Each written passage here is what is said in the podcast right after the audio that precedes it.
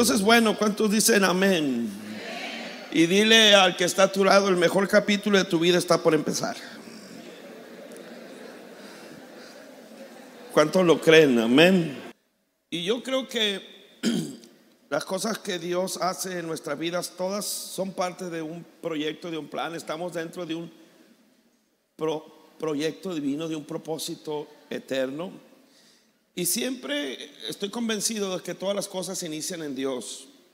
Todo, todo, todo, todo, todo, absolutamente todo. Tus oraciones siempre serán una respuesta a lo que Dios habló primero. O sea, nunca una oración empieza contigo, tampoco la adoración empieza contigo.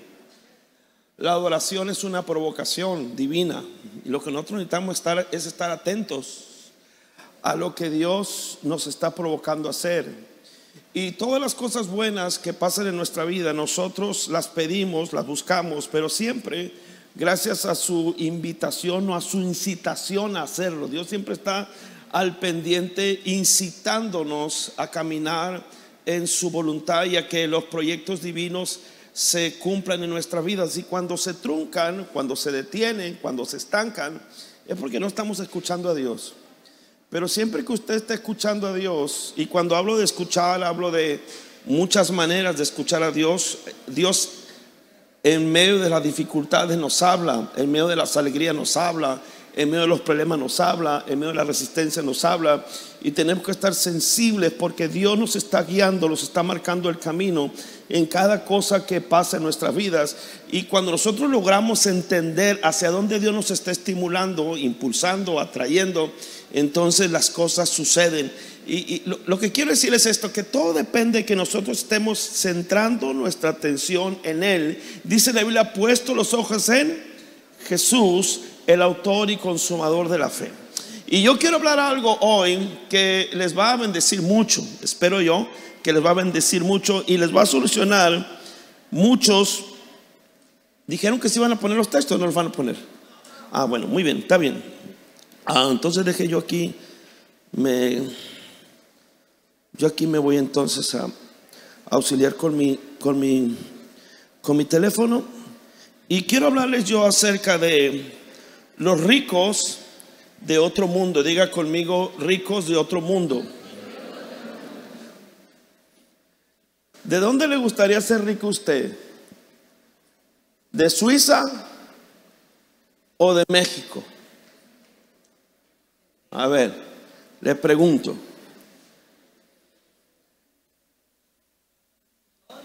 A ver, este, ¿te gustaría tener una cuenta bancaria en, en pesos o en dólares? ¿Eh? A ver, ¿estoy hablando con gente inteligente o no? A ver, responda, ¿dónde le gustaría a usted ser rico? ¿En, ¿En, México o en Suiza? Pues a mí en Suiza. ¿Sí o no? ¿Le gustaría tener su, su cuenta en... ¿Qué pasó? Ah, muy bien. Sí. ¿Voy a entender? Eh, no sé. Voy a intentarlo. Órale, pues. Van a intentar poner los textos porque real, realmente ese es importante. Ah, lo hubiera traído en una, va, ya listos, pero bueno, para la otra sí. Y yo quiero hablarles ahora acerca de los ricos de otro mundo. Ricos de otro, de otro mundo. Y vaya conmigo, por favor, a Primera de Timoteo, capítulo 6. Primera de Timoteo, capítulo 6.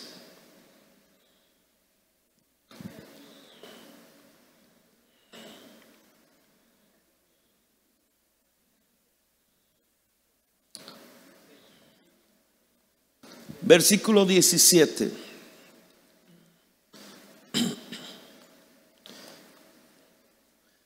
¿Alguien me presta algo para poner encima de esta cosa y me la mantenga abierta? Una Biblia, cualquier cosa, para no andar lidiando con esto. Le voy a esperar una coca. Mi hijo, tú estás bien endeudado conmigo, ¿qué te voy a andar disparando? Nomás ayer en su cumpleaños salí temblando de ahí donde, fuimos a comer. Primero Timoteo capítulo 6. ricos de otro mundo. Dice la Biblia en el versículo 17, ponte bien aguzado, ponte bien atento. Y si no, pues lo vuelves a oír el sermón en, en el Facebook, no sé si lo van a subir al YouTube. Pero abre tu espíritu para que entienda lo que te voy a enseñar hoy. A los ricos de este mundo, eso dice primera de Timoteo capítulo 6, a los ricos de este mundo manda que no sean altivos, ni pongan la esperanza en las riquezas, las cuales son inciertas, sino en el Dios vivo que nos da todas las cosas en abundancia para que las disfrutemos. Ese texto está poderoso, pero le habla a los ricos de este mundo. Quiere decir que si hay ricos de este mundo, entonces hay ricos de otro, de otro mundo. Hay ricos de este mundo y hay ricos de otro mundo. Entonces hay riquezas de este mundo y hay riquezas de otro mundo. Y para poner el ejemplo que lo decía, no es la misma riqueza la de México que la de Estados Unidos, o la riqueza de Suiza, o de algún gran país europeo, como tampoco es lo mismo la riqueza en un país del centro de Centroamérica, digamos Nicaragua, por decir algo, o Cuba, que la riqueza de México. Son riquezas distintas y podemos decir que son riquezas de dos mundos distintos, dos economías distintas, como tampoco es lo mismo tener una, una cuenta bancaria en dólares o una cuenta bancaria en pesos mexicanos. Y él se está refiriendo y le dice, a los ricos de este mundo, mándales. Quiere decir que le está hablando a cristianos. Está hablando con un pastor. Timoteo fue un pastor de una iglesia grandísima, la más grande en, toda la área del Asia Menor. Era, eran miles de miembros. Y había en la iglesia muchos ricos. Y él no está diciendo que la riqueza sea mala. Está diciendo que no sean que altivos a los ricos de este mundo, mándales que no sean altivos y que no pongan la esperanza en las riquezas, las cuales son que son inciertas, sino que pongan su esperanza en el Dios vivo, el cual nos da que todas las cosas, ¿cómo nos da todas las cosas? Diga conmigo todas las cosas. Y quédese con esa frase, todas las cosas, porque la vamos a ocupar al final. En el último verso ocuparemos esta frase. Dice que Dios nos da todas las cosas como en abundancia. ¿Para qué? Para que las disfrutemos. Entonces Pablo está diciendo que disfrutar no está mal. Dígale que está a tu lado, no está mal que tú disfrutes. Ahora, las riquezas de este mundo tienen dos inconvenientes. El primero de ellos es que las riquezas de este mundo son inciertas. ¿Sabe lo que significa incierto? Usted puede amanecer mañana en la total bancarrota.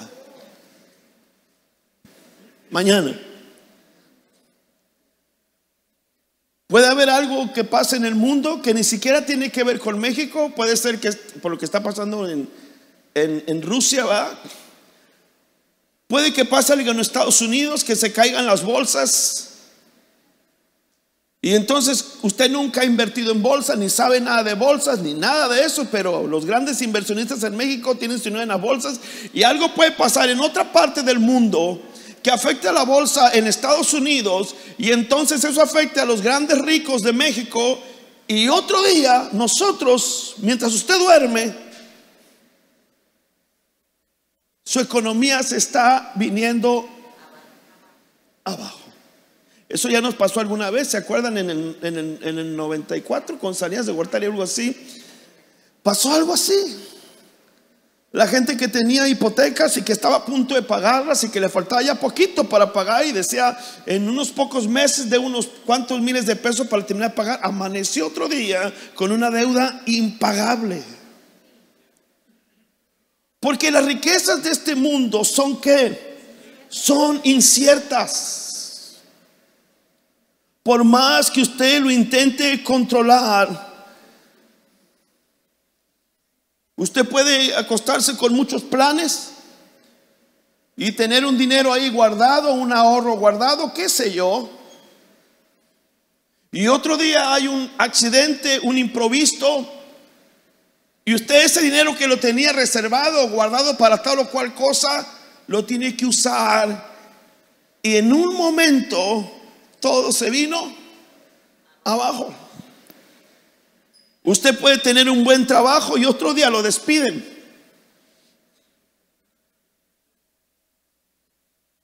Y pueden pasar muchas cosas. Pero las riquezas de este mundo, dice aquí, que no pongan la esperanza en las riquezas de este mundo porque son inciertas. La segunda cosa que dice la Biblia acerca de las riquezas de este mundo, vaya usted a Lucas capítulo 16, verso 10. Ahora, no me malentienda, está diciendo ahí que Dios nos da abundantemente para que disfrutemos, ¿sí o no?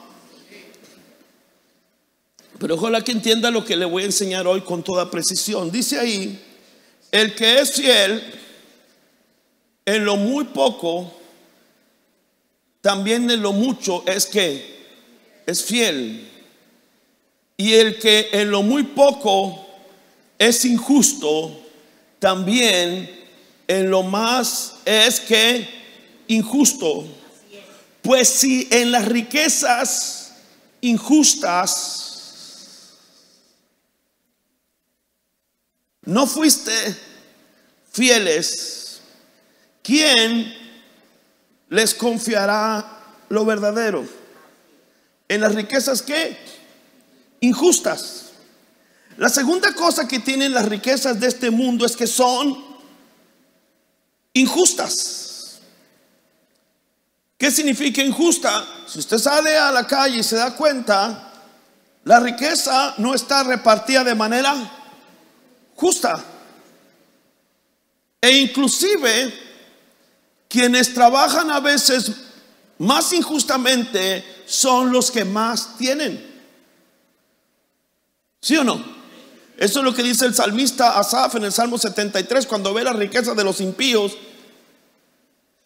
Dice que le punzaba el corazón, que casi le pega un infarto de envidia al darse cuenta de la prosperidad de los impíos que vivían hablando contra Dios y contra todo, eh, eh, toda la tierra y que no se preocupan ni sufren como los demás mortales. Y eso le parecía a él injusto. Y él decía, en vano he limpiado mi corazón, en vano he mantenido mis manos limpias, porque yo me doy cuenta que los injustos prosperan. Las riquezas de este mundo son que injustas. Y es lo que está diciendo ahí. Si en las riquezas injustas no fueron fieles, ¿de qué está hablando? ¿Cuáles son las riquezas injustas? Ahí está diciendo. En las riquezas que injustas, dígame cuáles son las riquezas injustas.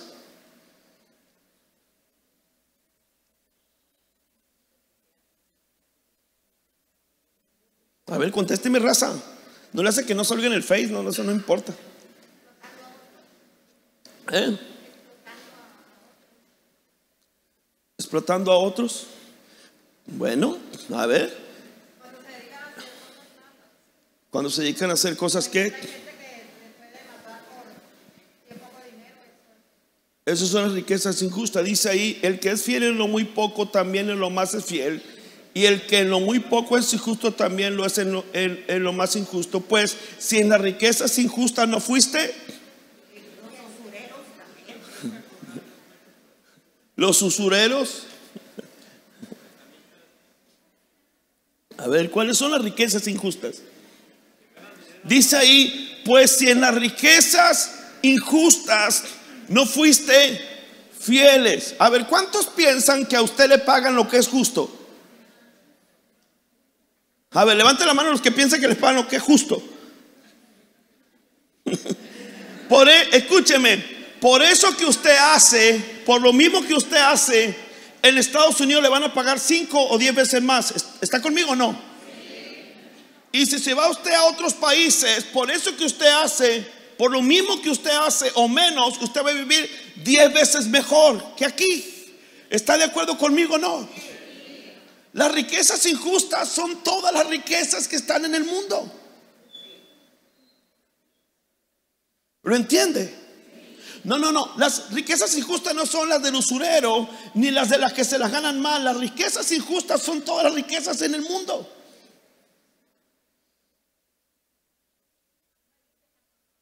Todo, toda la riqueza en el mundo es injusta. Por eso dice él, si en las riquezas injustas no pudiste ser fiel, aquello que tú tienes, no es que tú estés haciendo las cosas mal, sencillamente que no recibe lo justo. O no recibe lo justo porque hace las cosas mal y te pagan bien, o no recibe lo justo porque hace las cosas bien y te pagan mal. Como sea, las riquezas de este mundo son injustas. Y dice él, si tú no eres fiel en las riquezas del mundo, ¿quién te confiará lo verdadero? ¿Y qué es lo verdadero? Las riquezas del otro mundo. Entonces quiere decir que hay dos realidades paralelas, una riqueza de este mundo y una riqueza de otro mundo. ¿Estamos entendiendo hasta aquí? Entonces hay dos riquezas. Una riqueza incierta y una riqueza segura. Una riqueza injusta y una riqueza que viene del cielo y que es verdadera, que es justa. Entonces nosotros vivimos entre dos riquezas. Usted vive en dos mundos. Entonces es como si usted tuviera dos cuentas. Una tarjeta con una cuenta y otra tarjeta con otra cuenta. Y usted hace uso de una tarjeta a veces y a veces hace uso de de la otra. Pero dice Pablo, pero si en esta tarjeta usted no ha sido fiel, esta tarjeta donde usted maneja mil pesos, dos mil pesos, usted no la sabe manejar, ¿quién le va a confiar una tarjeta de un millón? Pero usted tiene dos cuentas, dos estados de cuentas.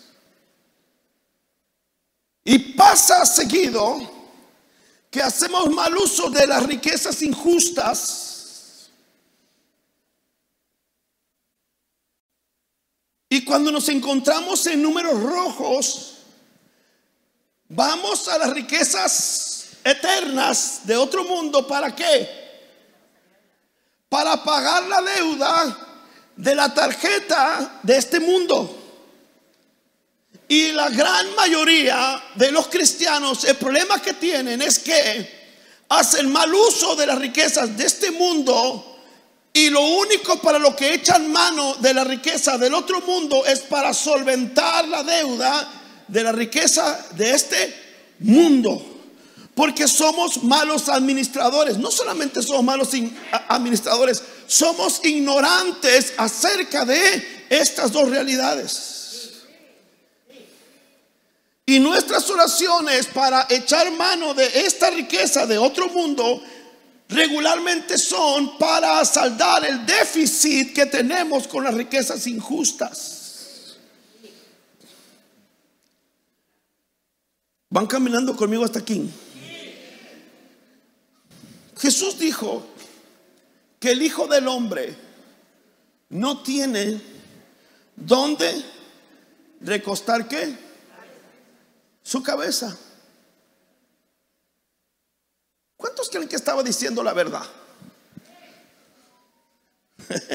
A ver, pues, levante la mano o, ah, comprométase o déjela abajo. ¿Cuántos creen que cuando él dijo, yo no tengo dónde recostar? ¿Sabe qué estaba diciendo? En términos mexicanos, no tengo en qué caerme muerto. ¿Cuántos creen que estaba diciendo la verdad? A ver, levante la mano, los quiero comprometidos. Los demás piensan que estaba mintiendo. Es una pregunta muy, muy, muy. Aquí no hay. Estoy diciendo si está diciendo la verdad o no. ¿Eh?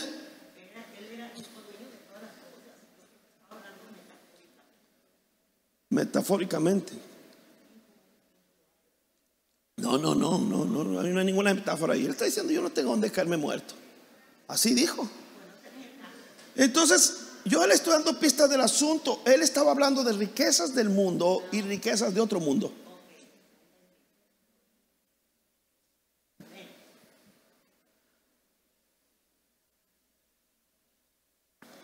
Llegaron con Jesús, perdón, con los discípulos, ahí se lo va a poner, no sé si lo van a poner, Mateo 17, 24. No, que me la ponen bien difícil porque me ponen otras versiones que, casi ni le entiendo yo. Pero está bien. Cuando llegaron a Capernaum, vienen a Pedro los que cobraban los que, los dos dramas, los impuestos. ¿A cuánto les parece justo los impuestos? y le dijeron, vuestro maestro no paga los dos dragmas. Él dijo, sí. Y al entrar en casa, Jesús le habló primero diciendo, ¿qué te parece, Simón? Los reyes de la tierra, ¿de quienes cobran los impuestos? ¿De sus hijos o de los extraños? Y entonces le contesta a él, Eh, ¿No? El que sigue, verso 26. Pedro le respondió, de los extraños. Y entonces dijo, luego, entonces los hijos están exentos. Sin embargo, para que no se ofendan, ¿sabe qué le estaba diciendo? Entonces, está mal que nos cobren. Porque nosotros somos los propietarios de todo. Somos hijos. ¿Por qué nos cobran? Entonces lo que están haciendo es injusto. Pero para que no se ofendan, ve al mar y echa el anzuelo y al primer pez que saques, tómalo y ábrele la boca y hallarás un estatero, tómalo y paga injustamente lo tuyo y luego pagas qué? Lo mío. Ahora le pregunto, ¿de qué riqueza echó mano Jesús? ¿De la de este mundo o de la del otro mundo? ¿De dónde? Del otro mundo. Ahora, este era para resolver un problema de la riqueza injusta. Escúcheme. Todos nosotros nos movemos en esta economía. Usted tiene que mañana pagar la luz. Ah, como se la paguen. Como se la cobren. Y si usted va a la Comisión Federal, a mí me ha tocado ver personas que van a reclamar y le dicen, pague y después meta su reclamo. Porque se la van a cortar. Los de la luz son así. Los de la luz es paga y luego averigua, metes tú y no vas a ganar. Y tú es injusto. Llegaron con Jesús y le dijeron, tienes que pagar, porque acá hay que pagar impuestos. En esta economía de la injusticia y entonces Dios hace uso de la riqueza de otro mundo para suplir lo que él tenía que pagar en la riqueza de este mundo. Hay, una, hay un pasaje, si va conmigo también a Marcos capítulo 6. Marcos capítulo, ay, lo pusieron.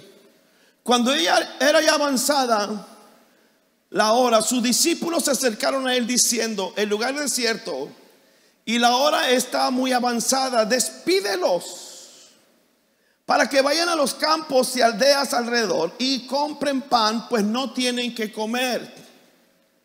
Y entonces respondió él y les dijo, ustedes denles de comer. Ellos le dijeron que vayamos y compremos pan por 200 denarios y, les demos de comer. ¿Sabe qué dice? ¿Qué dice en otro pasaje paralelo? Dice, 200 denarios no alcanzarían. Aquí dice que agarremos 200 denarios y vayamos y compremos pan para toda esta multitud. 200 denarios era el salario de un año de una persona. Otro pasaje paralelo dice, 200 denarios no alcanzarían para que cada para comprar pan y cada quien tome qué? Tome un bocado. Da la idea de como que revisaron las arcas de, de, la administración de la tesorería y se dieron cuenta que tenían más o menos 200 denarios y entonces le dicen, ¿quiere que agarremos estos 200 denarios que tenemos y los gastemos de todas maneras? No nos va a alcanzar. ¿Sabe qué se llama eso? Se llama incertidumbre. Las riquezas de este mundo son qué? Inciertas. No pongan su confianza en las riquezas de este mundo porque son que inciertas, nunca sabes si te va a alcanzar. Nunca sabes. Ese día te fue muy bien y te dieron el bono y te dieron horas extras y quién sabe qué. Y vas bien contento porque gastaste como que, como que ganaste 50% más de lo que... entonces vas, pero al 100, ¿no es cierto? Vas con tu esposa, el cheque llegó cargado y en cuanto abre la puerta tu esposa te está esperando con la noticia que el carro se lo quedó tirado y lo dejó en el taller. Para empezar tiene que pagar la grúa. Le pedí prestado a la comadre, ¿no es cierto? Le ha tocado alguna historia como esa.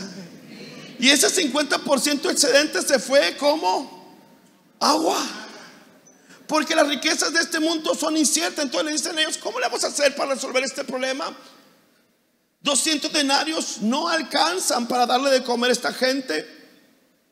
Y le dijo él, bueno, pues ¿qué es lo que tienen? Y le dicen, tenemos cinco panes y dos peces. Escúchame, si 200 denarios no te alcanzan, menos te van a alcanzar cinco panes y dos peces.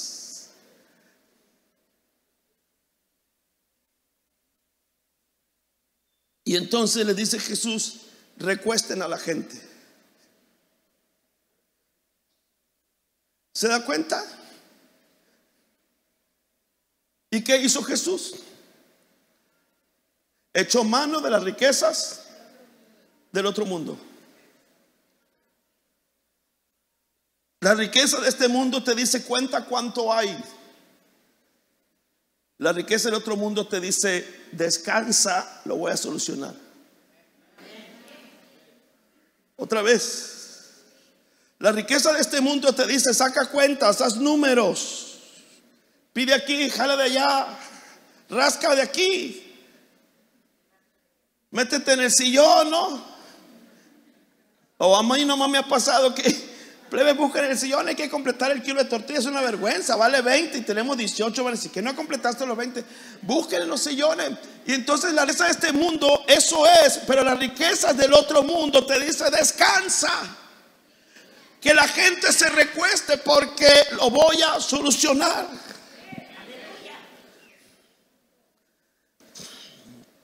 ¿Se acuerda del joven rico? El capítulo 10 de Marcos.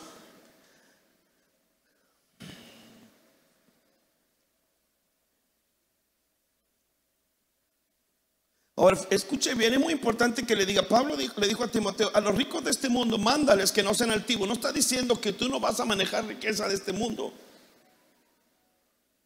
Eso no está diciendo. Está diciendo, Dios te va a proveer para que tengas en abundancia y lo disfrutes. Lo que tienes que entender es que la cuenta de este mundo, en tu caso, es llenada y suministrada por una cuenta que no es de este mundo. Y sigue diciendo ahí, entonces Jesús mirándole le amó. Estamos hablando de la historia del joven rico, si la conocen, ¿verdad? Llegó un joven rico, le dijo, maestro, bueno, ¿qué tengo que hacer para dar la vida eterna? Entonces dice, Jesús le dice, ¿por qué me amas? Bueno, no hay ninguno bueno, sino solamente Dios. Los mandamientos sabes. Y él le dice, sí, todos, los todos ellos los he guardado de mi juventud. Ah, le dice Jesús, pues si quieres ser perfecto te falta una cosa. Anda Vende, ¿qué? Todo lo que tienes y dalo a los... Ahora sí, espérenme, déjenme meto aquí a mi Biblia. ¿Estamos en dónde? Marcos, vaya Marcos. Marcos. Yo quiero que entienda bien esta cosa para que no quiero que se vaya usted sin comprender el asunto. Porque ni siquiera le quiero decir que se vaya con un balance.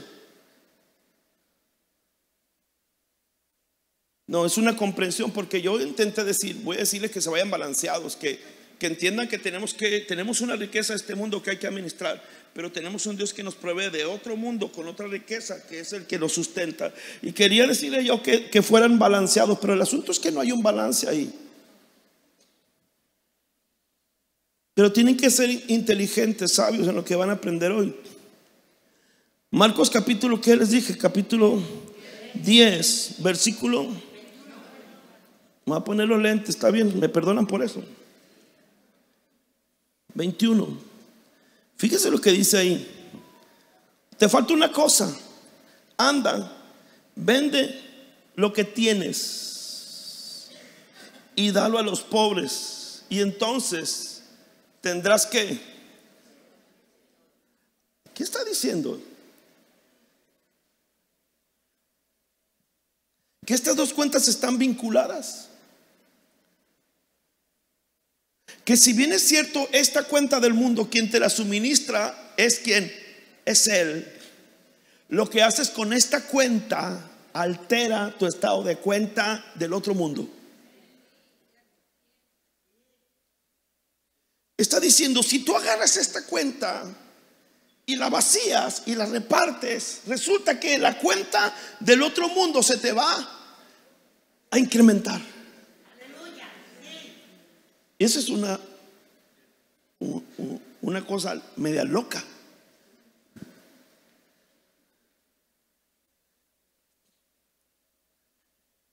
esta cuenta se te va a incrementar. ¿Y cuál es el propósito de que esta cuenta se incremente?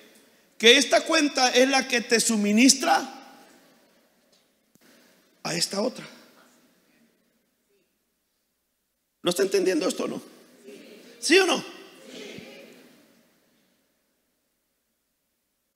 Entonces dice él, si tú te deshaces y te quedas en números rojos en esta cuenta, no te preocupes.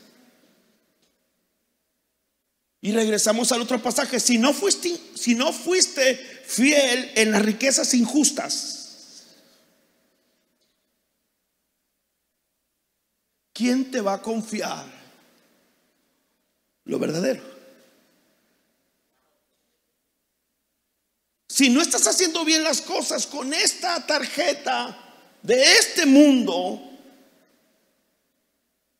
¿Cómo se te van a llenar las arcas de las cuentas del otro mundo si no eres confiable? Y entonces le dice el desastre de esta cuenta, de todo lo que tienes en ella, repártelo a los pobres y la cuenta del otro mundo se te va a incrementar.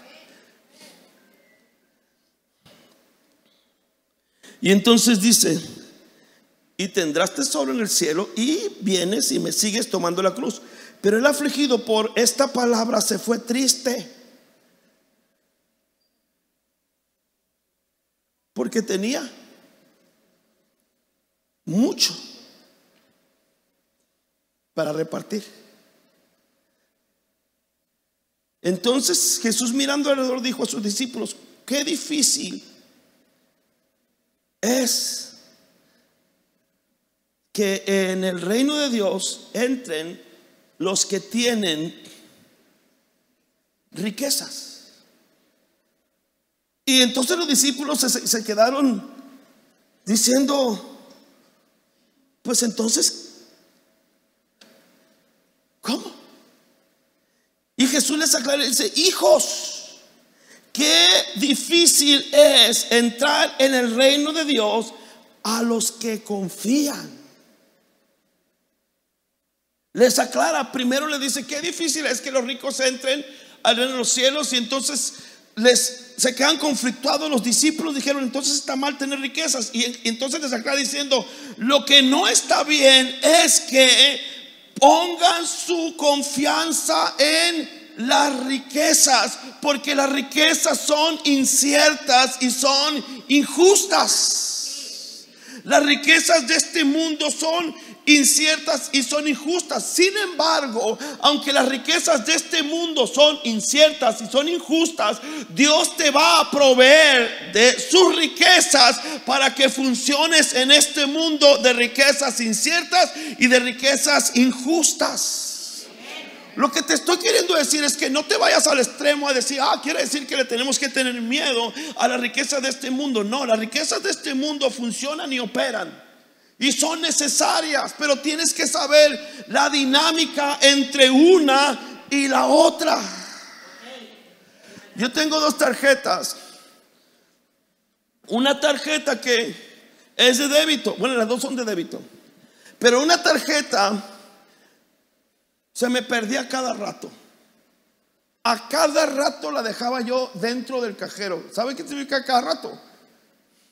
Que era buen negocio para los del banco porque te cobran la que, la que te dan reposición.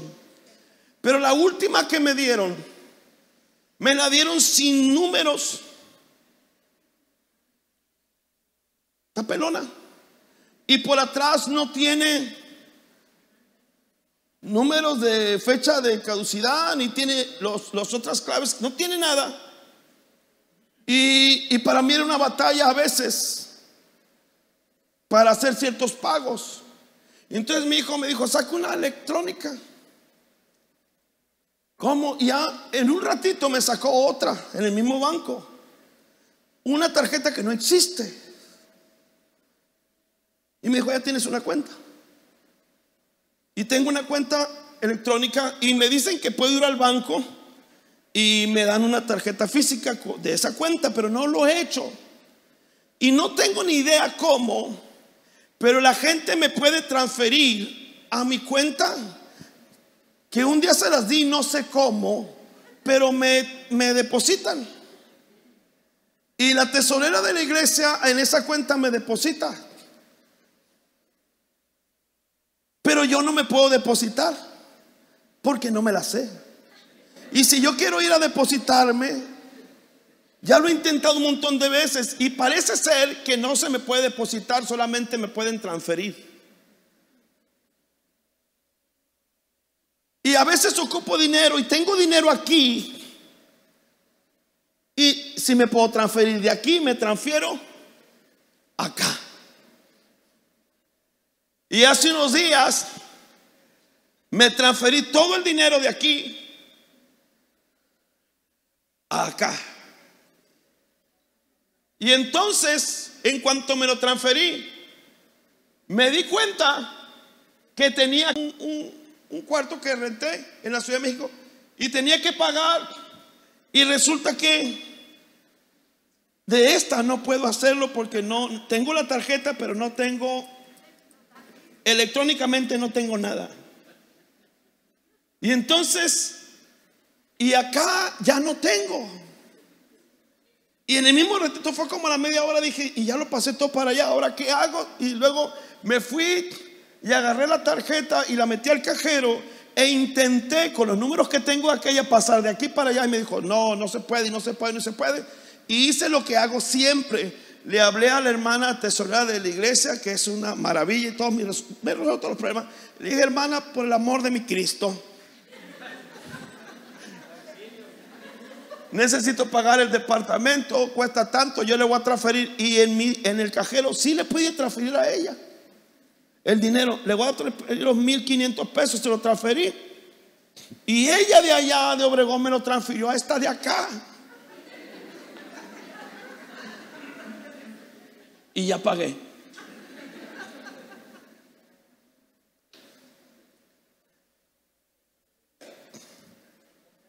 Lo único que estoy tratando de decirles es que no le pase lo que a mí me pasa con mis tarjetas, que traigo un caos.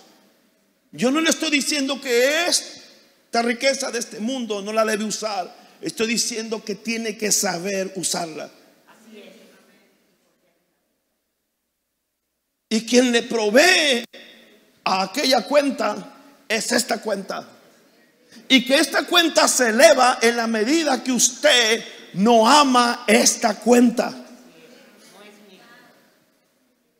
En la medida que usted se fiel en las riquezas injustas, porque esta cuenta es la cuenta de las riquezas que injustas, donde le van a cobrar más de lo que es, donde las cosas van a ser más caras, donde no le van a pagar como debe ser. Estas riquezas, para salir adelante en las riquezas injustas, usted tiene acá una cuenta que es de otro mundo y que lo va a sustentar, pero esta cuenta se eleva o se baja en la medida que usted hace buen uso de aquella otra.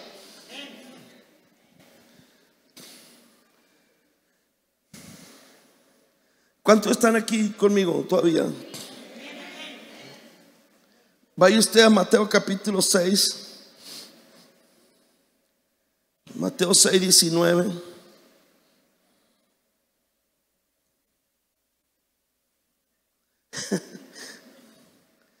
Ah, bueno, pues voy a parar el sermón a ver qué les enseña lo otro. Tú les predicas el otro miércoles. Capítulo 6, verso 19. No se hagan tesoros en la tierra donde la polilla y el, mojo destruyen. Estoy tratando de que usted entienda y, tenga significado todos estos textos que a veces parecen contradictorios. Estoy tratando de que los entienda. No se hagan tesoros en la tierra donde la polilla y el mojo destruyen y donde ladrones hurtan, sino háganse tesoros en el cielo. ¿Y por qué me hago tesoro en el cielo? Quiere decir que me voy a empobrecer por estar abonándole al cielo. No, está, lo que estás haciendo es cuando tú eh, renuncias a los tesoros de aquella tarjeta y, eres justo con las ganancias injustas, tu estado de cuenta del otro lado del mundo se acrecenta. Es decir, entre tanto que te gastas los pesos y los compartes, tu cuenta en dólares se aumenta. Tienes que ser muy inteligente. Eso es lo que te está diciendo. No te hagas tesoros aquí. Esta cuenta es injusta, es incierta. Mañana amanece en ceros. Pero aquella cuenta es estable, aquella cuenta es segura y aquella cuenta te llenará la otra cuenta las veces que sean necesarias, pero no confíes en esta, pon tu confianza en Dios que te va a dar abundantemente para que disfrutes. No está diciendo que no disfrutes, está diciendo, sé sabio cómo está la cosa. No estamos hablando en contra de disfrutar, estamos hablando de ignorancia. De tesoros en el cielo.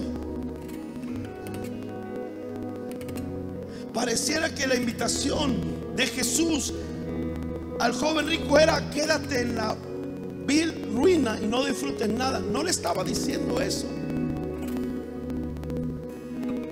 Entonces cuando Jesús dijo, el Hijo del Hombre no tiene donde caerse muerto, estaba diciendo la verdad.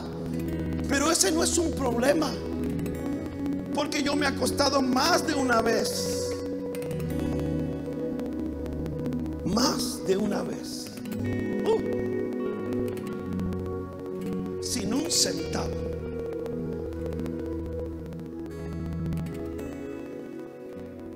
En la cuenta injusta. Pero en la cuenta de los cielos he acumulado muchas riquezas. Y esta es la que me suministra aquella otra. Así que yo no me preocupo por eso.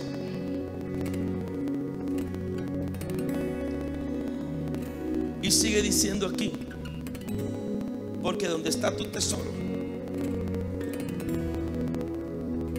ahí está tu corazón. Ninguno. Verso 24, puede servir a dos señores porque odiará a uno y amará al otro o estimará al uno y menospreciará al otro. No puede servir a Dios y a las riquezas. En esta cuenta tú le sirves a la riqueza. En aquella cuenta tú le sirves a quién? A Dios. Dios es justo y paga bien. Porque el que le el que le da al pobre a Jehová le presta. Dice la Biblia que la bendición de Jehová enriquece y no añade miseria o tristeza con ella. Este banco es confiable, es certero, es seguro, es justo. Aquel banco del cual tenemos que hacer uso no lo es. Entiéndeme esto. Entonces no significa que no le uses, significa no pongas tu confianza en este banco. Úsalo porque lo tienes que usar. Tú no vas a ir al sushi y decirle, en el nombre de Jesús me da un sushi.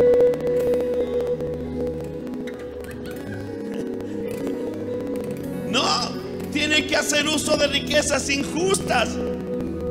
Lo que tiene que hacer es decirle al banco, en el nombre de Jesús me puedes suministrar para un sushi y este banco te va a sacar cuentas y va a decir, yo te daré abundantemente para que disfrutes sin que te tengas que preocupar.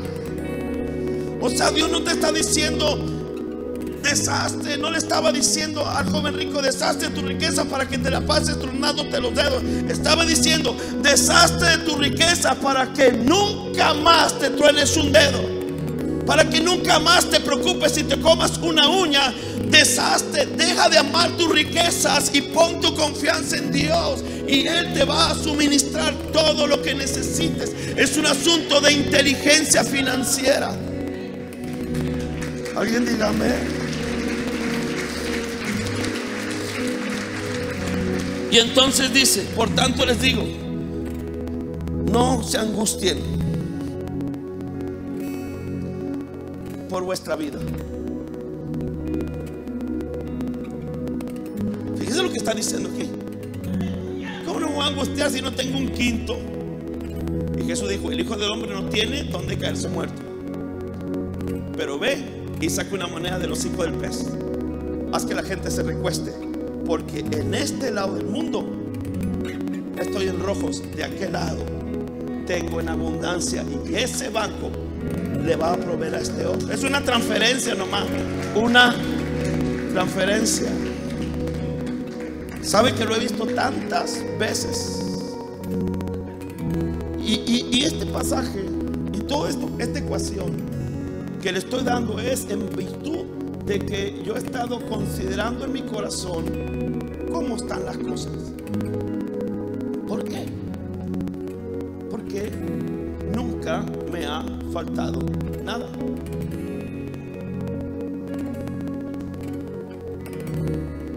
Miren las aves del cielo. Por el vestido, porque se angustian. Ni las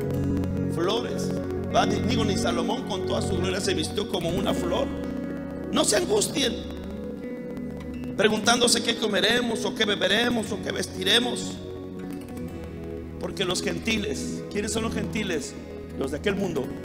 Se angustian por esas cosas, pero vuestro Padre Celestial sabe.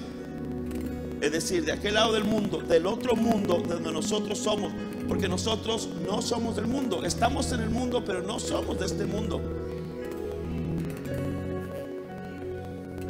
Buscad primeramente el reino de Dios y su y su qué? ¿Este banco es justo? No. ¿No te ha pasado que tienes miedo que te depositen porque no te han cobrado la, la comisión? ¿Eh? Y andas en la vil quiebra, ¿no? Ocupas 200 pesos para lo que sea y te van a depositar 300 y dices, me van a cobrar la comisión, no, no me la han cobrado. Y entonces dices, no me deposites por favor, yo voy por él a pie aunque sea.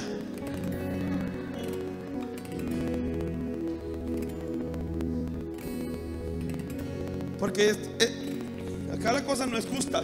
Dice, busca primeramente el reino de Dios y su justicia. Y todo lo demás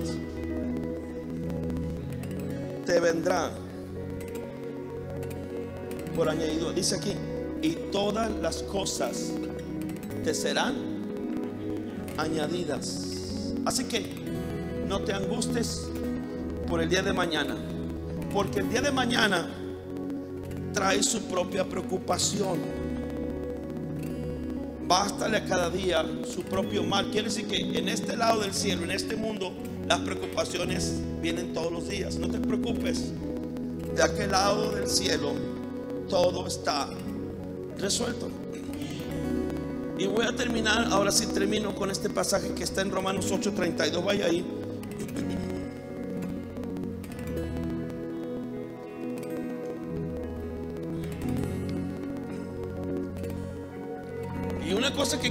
Es que estas cuentas están que vinculadas, diga conmigo vinculadas. Lo que tú haces con una cuenta afecta a la otra.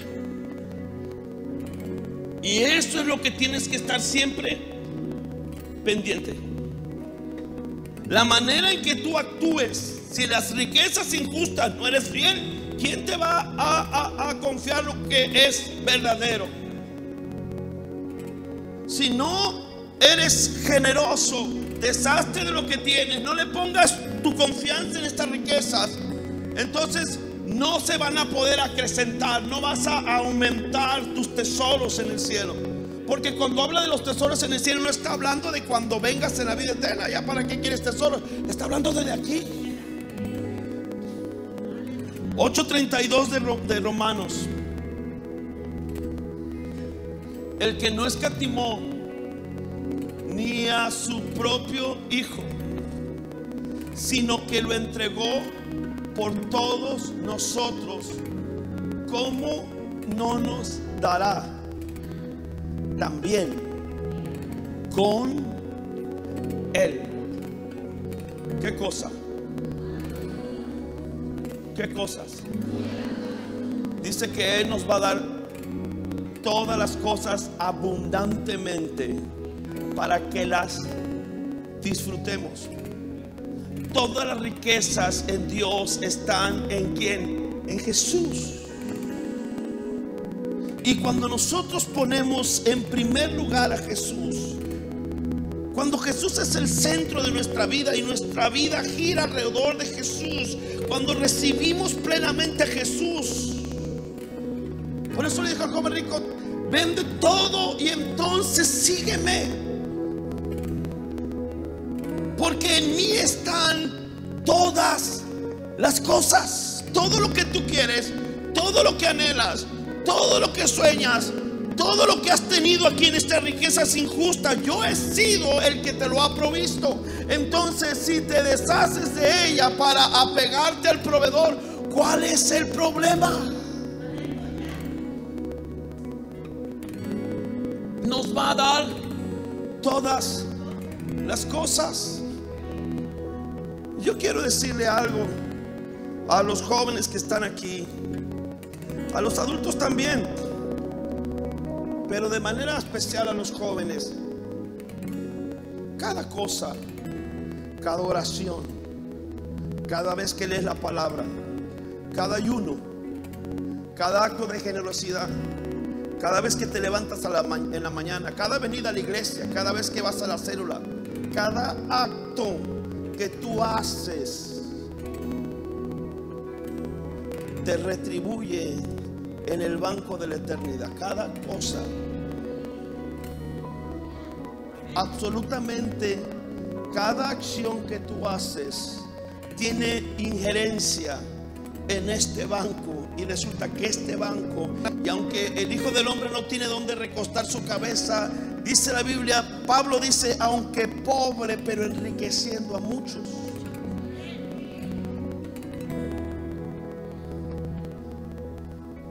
No tengo oro ni plata.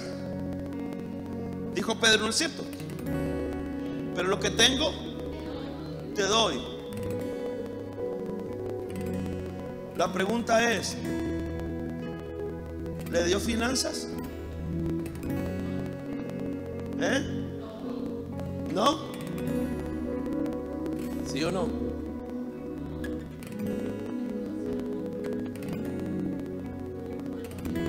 ¿Eh? ¿Qué le dio? ¿Eh? Todas las cosas. Porque cuando se levanta de ahí, se le regresó el poder para hacer las riquezas. Y de ser una carga para su familia, se volvió una solución. Y de que sus hijos trabajaran para proveerle, ahora él se levanta y trabaja para proveer a sus hijos. Y de que su esposa tenía que salir temprano a buscar la papa, ahora él estaba fuerte. Escúcheme bien, no entendemos bien las cosas.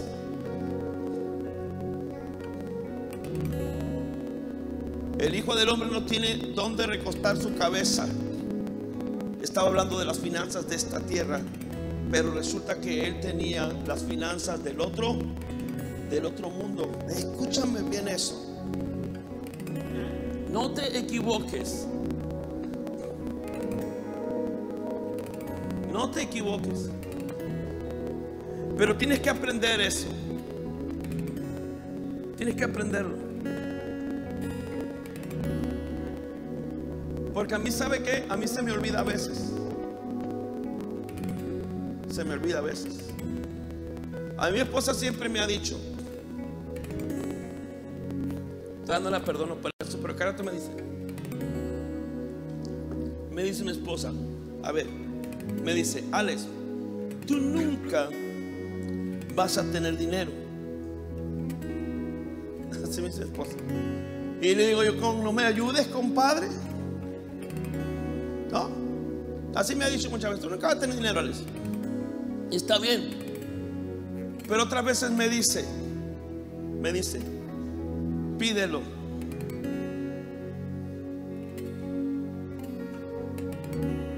Pídelo y te lo va a dar. Me dice la esposa, lo que tú pidas. Y no me está hablando de lo que ella lee en la palabra, está hablando de lo que ha visto en mi vida. Dice, Alex, lo que tú le pides a Dios te lo da. Lo que tú le pidas, tú pides. Entonces, concilia esto. Tú nunca vas a tener dinero con lo que tú pidas, te lo va a dar. Concilia estas dos cosas. Ya lo puede hacer, ¿verdad? Estamos hablando de dos realidades, ¿no es cierto?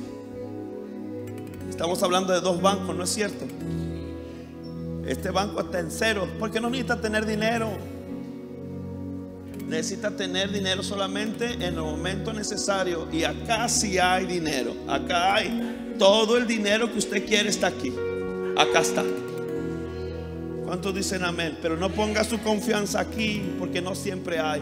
Ponga su confianza aquí porque siempre hay. Tú nunca vas a tener dinero, pero todo lo que pidas te será dado.